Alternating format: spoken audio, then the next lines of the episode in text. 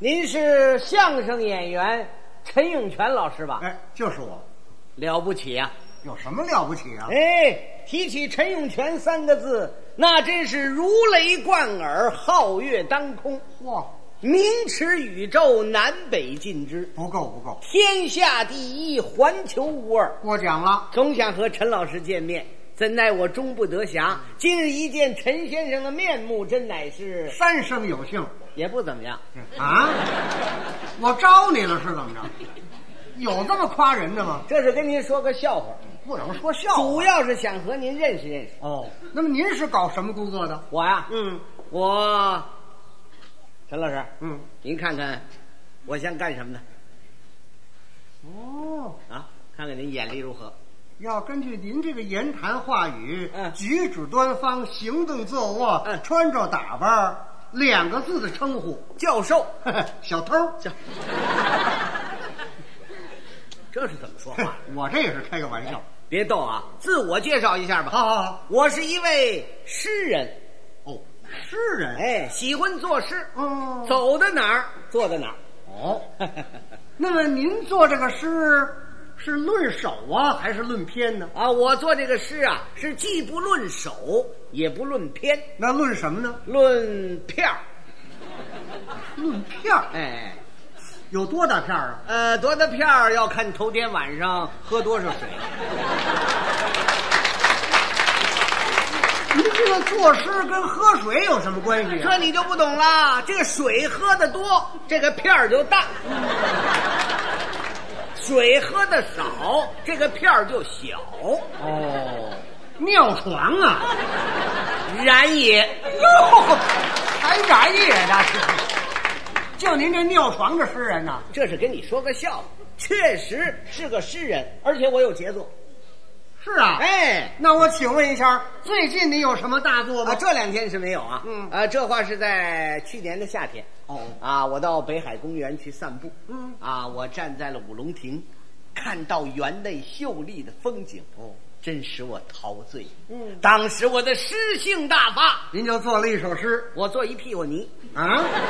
怎么做一屁股泥啊呀、踩这个香蕉皮上了。嗨，你留点神呐、起来以后，我即兴的朗诵了四句打油诗。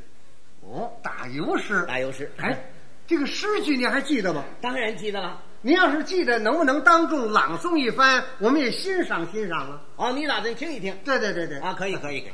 啊，不过我朗诵这个四句打油诗呢，词句是非常非常深奥嗯哦哦哦啊，肯定你有听不懂的地方，哦，哦，可能可能，没关系，嗯，听不懂可以向我请教哦啊。好好好啊，好，在座的也是这样嗯啊。哪位朋友说我不懂，没关系，您一举手，我马上给您讲好，那你请您朗诵。四句打油诗。哎哎哎啊哎哎您先听我这头一句。好好好，喵，这什么声音呢？哎什么叫什么声音呢？诗人呢，在朗诵之前都要抒发自己的感情。您这是抒发感情？，哎，我以为哪位踩了猫了呢。注意啊！哎，喵，又踩上了。远看北海像盆水，哦，有没有不懂的朋友？没没没有没有没有， 哪位都懂，哪位都懂哪位都懂。您再听我这第二句。好，喵，行，咱不要这猫了。近看北海是盆水，这这两盆水了，像盆水呀，是盆水，结果弄了一身水，啊？怎么弄了一身水呀、我掉海里了。嗨，就您这诗人呐、喵，啊，行行了，咱不要这猫了。怎么了？你什么诗人呢？哼，我看你啊，纯粹地地道道的小偷。没错儿，你叫小偷？各位，这个小偷啊是俗称，嗯，他们的学名呢叫扒手。这个西藏的藏语呢，管他们叫姑妈，叫什么？叫姑妈，姑妈，姑妈还不如叫二姨呢。啊什么呀？是不是姑妈？是姑妈，这这这怎么讲姑妈？因为你们老偷人东西，啊那姑娘都骂你们。不是这还告诉你啊这个日语个啊，管这小偷叫的最确切了，叫什么呀？叫 d o l l a b o 什么？叫 d o l l a b o 这不错啊。偷完了以后还有劳保，啊， 你还想什么呢？不是这么讲，不是这么讲。说你们这小偷啊啊是连刀带捞人家的钱包。嗯嘿嘿，这么说吧，啊，总而言之一句话，你是不折不扣、地地道道的小偷。您说完了吗？说完了，啊，还有没交代清楚的吗？没有了。 哎，你这怎么说话？这是？怎么说话呀？你这太不礼貌了。哦，我说话不礼貌，哎大家都听着了，咱们两个人说话谁不礼貌啊？怎么了？你凭什么在广众之下说我是小偷啊？啊，那当然我有根据了。你有什么根据啊？就刚才你朗诵那四句诗 啊是你做的吗？那不是我做的，还是谁写的？嘿嘿嘿骗别人行了，啊骗我你骗不了。怎么骗不了？告诉你，这四句诗啊，啊我听姜昆朗诵过。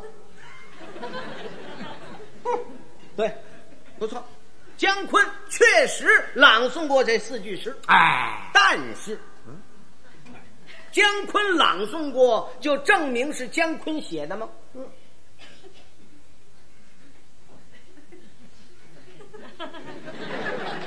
说呀， 那倒不一定。还是的嘛。我告诉你，姜昆那是抄我的， 哦，这一说姜昆是小偷，这是你说的。哎，我没这么说，往沟里带我。不是往沟里带你呀、本来嘛，没有任何证据，在广众之下，你就说我是小偷，你这叫什么？你这叫诬陷罪。啊，我告诉你，你这为损害我的名誉，名誉乃人生第二条生命，损害我的名誉就不能保全我的生命，你必须公开向我赔礼道歉，哦而且赔偿我名誉损失费多少钱呢？五个亿吧。啊，你穷疯了？龙峰是了怎干么嘛呀？今天我什么都不说了啊，在这儿你跟大家讲清楚了，你凭什么说我是小偷？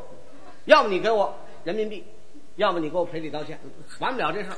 你说这事儿也完让了我，我这也是不加思索，脱口而出，随便就说人是小偷，这这这事差点儿，干脆说两句好话，我给对付走就完了。哎，完不了这哎呦，就吓我一跳！ 这是您呐，您多原谅我啊啊！啊！我人这是说话呀，不加思索。哦为什么呢？因为我自幼啊是幼儿识学，没念过书。是啊哎，我是个苦孩子出身。哎对您呢就拿我当个苦你人，等会儿，你等会儿，你是什么？我是个苦人。你是苦人，哎，哎，苦人你可比不了啊，怎么苦人我比不了呢？那是一位顶天立地的英雄，我怎么不知道？那说明你缺乏历史知识。可能。今天当着大家的面儿，我就把这个苦人的故事讲给你听听。好好好，想当初，金宋交兵，金邦四太子完颜金兀术带领雄兵四十万，屡犯中原，与大宋岳飞岳元帅会兵于朱仙镇。那乌珠连打数十败仗，事出无奈，才将二世子完颜氏乌合龙吊在阵前，是力分胜负。二世子只生得面薄如玉，齿薄唇红，头戴一顶虎头盔，身穿大叶如意连环甲，内衬素罗袍，下配粉宽裤，足蹬虎头战靴，坐骑伯龙马，手使林枪一对，真乃是威风凛凛，杀气腾腾。由清晨战到日暮，只杀得金银铜铁八大锤，狄雷严成方、岳元何银庆是大败而归。元帅闻听，心中大怒，明日本帅亲自会他。话言未了，由左边厢闪出一人，此人姓王，名左，之文成，朝上打工，口称元帅。且请息怒，今日阵前小将非乌珠亲生之子，乃是我国名将之后，他叫陆文龙。想当初，乌珠投进中原时，大破陆安州，陆安州总镇姓陆，名登，字子敬，人称小诸葛，皆因寡不敌众，才失落成职。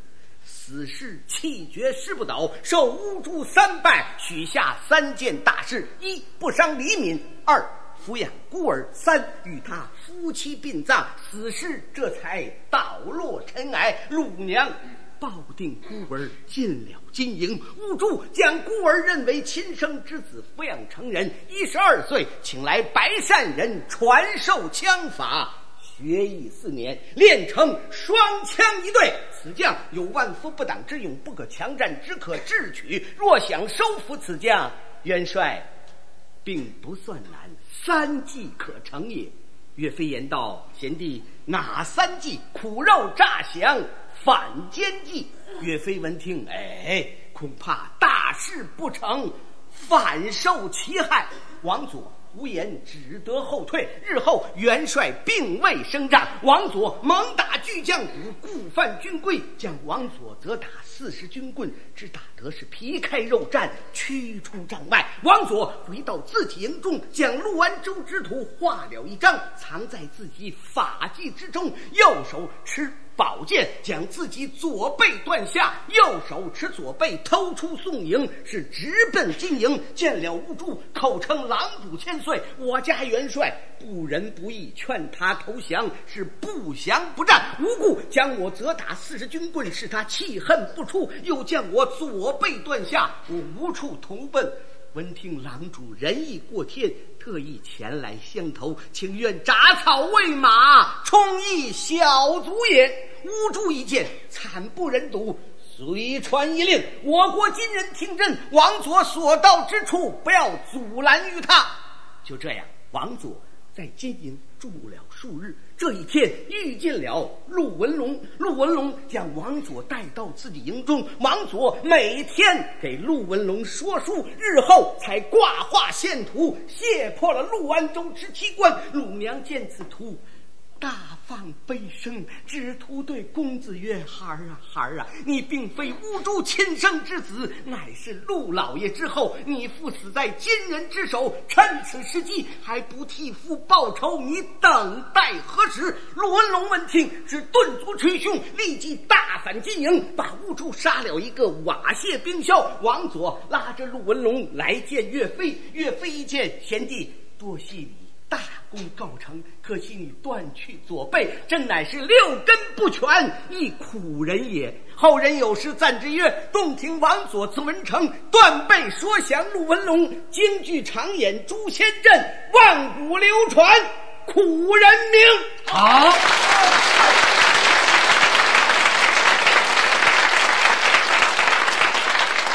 古人王佐，你比得了吗？我连王耀也比不了 啊！我看你也好有一比，我比什么呢？好比是面茶锅里的煮蜜桃。这话怎么讲啊？你是糊涂歪歪嘴儿，外带一身毛。我呀，